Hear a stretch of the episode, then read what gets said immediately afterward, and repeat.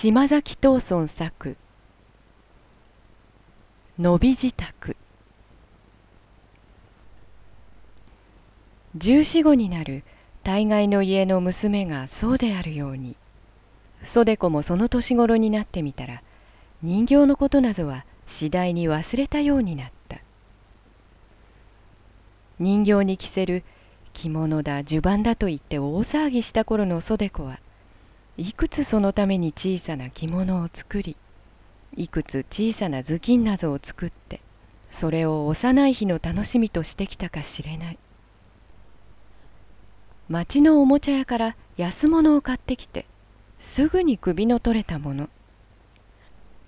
顔が汚れ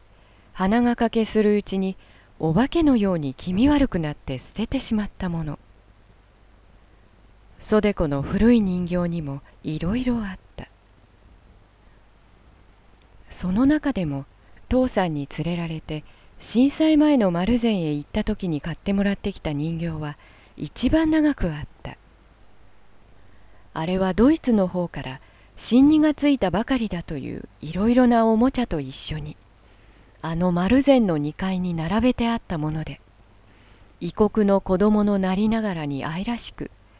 格安でしかも丈夫にできていた。茶色な髪をかぶったような男の子の人形でそれを寝かせれば目をつぶり起こせばぱっちりとかわいい目を見開いた。袖子があの人形に話しかけるのは生きている子供に話しかけるのとほとんど変わりがないくらいであった。それほどに好きで抱き抱えなで持ち歩き毎日のように着物を着せ直しなどしてあの人形のためには小さな布団や小さな枕までも作った。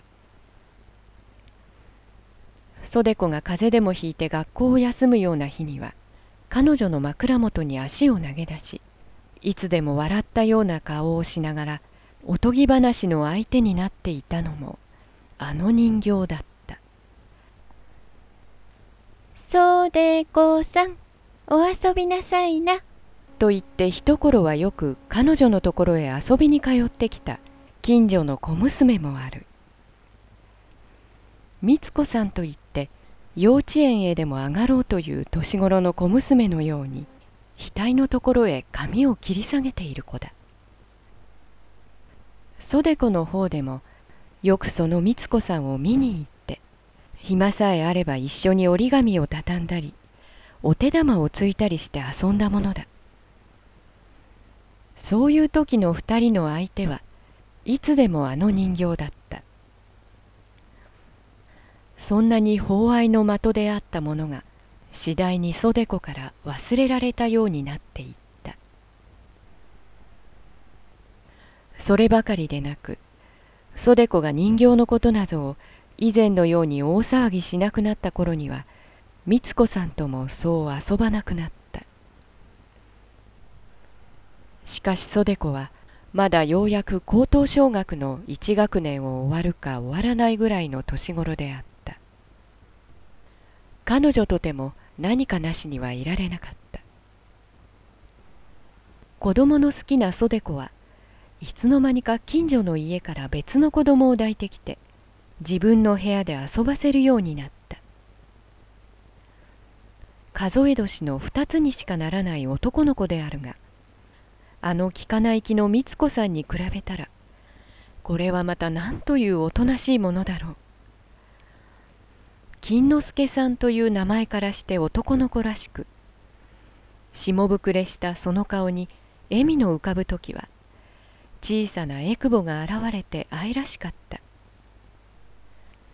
それにこの子の良いことには袖子の言うなりになった。どうしてあの少しもじっとしていないでどうかすると袖子の手に負えないことが多かった美津子さんを遊ばせるとは大違いだ。袖子は人形を抱くように金之助さんを抱いてどこへでも好きなところへ連れて行くことができた。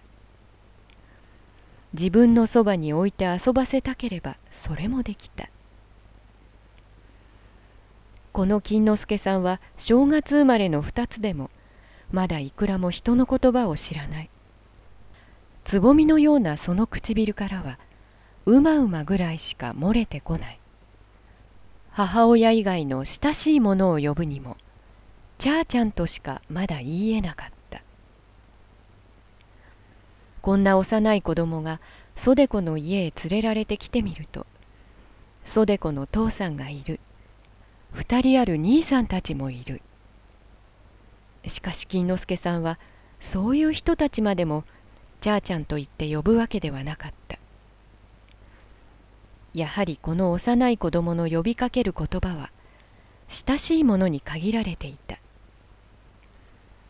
もともと金之助さんを袖子の家へ初めて抱いてきて見せたのは下女のお初でお初の小盆の音来たら袖子に劣らなかった。ちゃーちゃん。それが茶の前袖子を探しに行く時の子供の声だ。ちゃーちゃん。それがまた台所で働いているお初を探す時の子供の声でもあるのだ。金之助さんはまだよちよちしたおぼつかない足元で茶の間と台所の間を行ったり来たりして袖子やお初の肩につかまったり二人の裾にまといついたりして戯れた。3月の雪が綿のように町へ来て一晩のうちに見事に溶けてゆく頃には袖子の家ではもう美津子さんを呼ぶ声が起こらなかった。それが金之助さん金之助さんに変わった。袖子さんどうしてお遊びにならないんですか？私をお忘れになったんですか？近所の家の2階の窓から美津子さんの声が聞こえていた。そのませた小娘らしい声は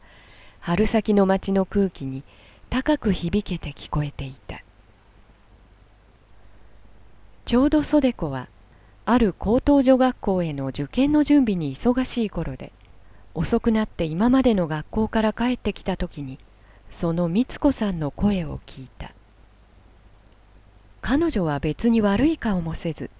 ただそれを聞き流したままで家へ戻ってみると茶の間の障子の脇には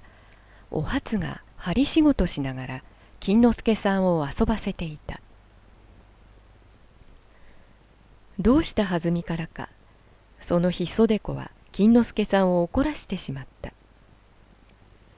子供は袖子の方へ来ないでお初の方へばかり行った。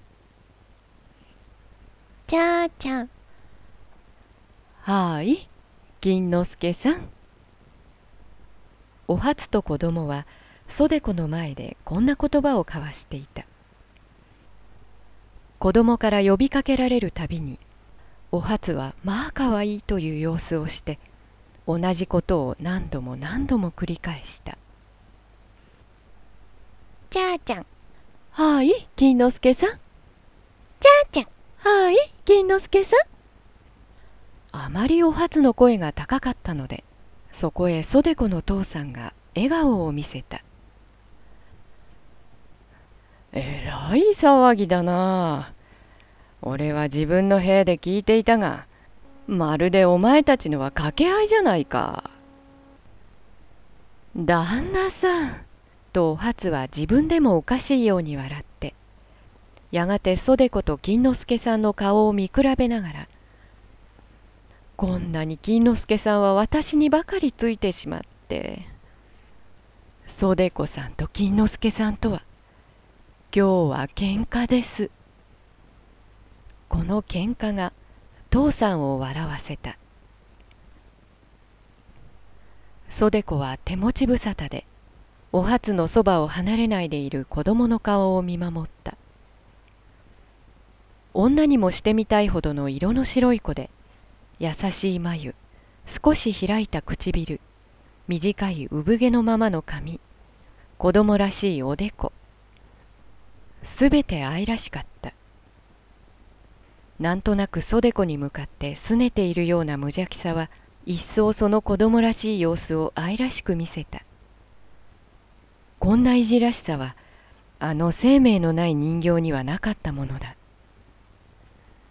なんといっても金之助さんは袖ちゃんの人形さんだねと言って父さんは笑った。そういう袖子の父さんはやもめで中年で連れ合いに死に別れた人にあるように男の手一つでどうにかこうにか袖子たちを大きくしてきた。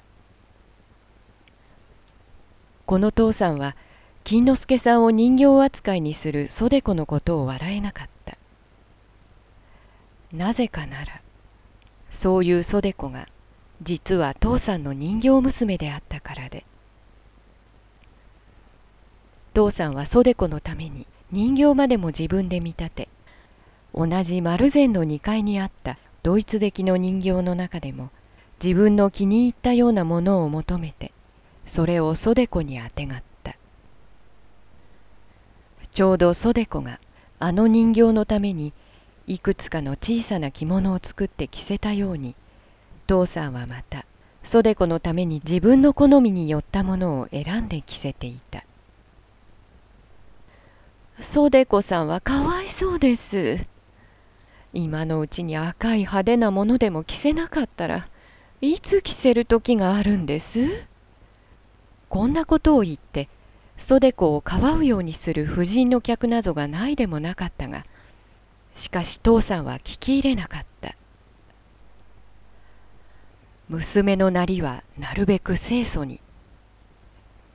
その自分の好みから父さんは割り出して袖子の着るものでも持ち物でもすべて自分で見立ててやった。そしていつまでも自分の人形娘にしておきたかった。いつまでも子供で自分の言うなりに自由になるもののように。ある朝お初は台所の流し元に働いていた。そこへ袖子が来て立った。袖子は敷布を抱えたまま物も言わないで